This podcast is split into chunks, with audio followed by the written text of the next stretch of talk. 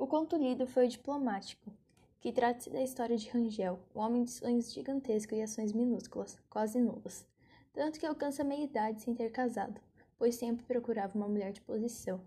até que Flagramola, em um encontro de amigos, tentara seu último golpe, considerado pelo narrador um amor de outono,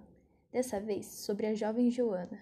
até que surge um furacão em meio à festa, Queiroz, chega de forma repentina e da mesma maneira consegue a atenção e o carisma de todos os presentes,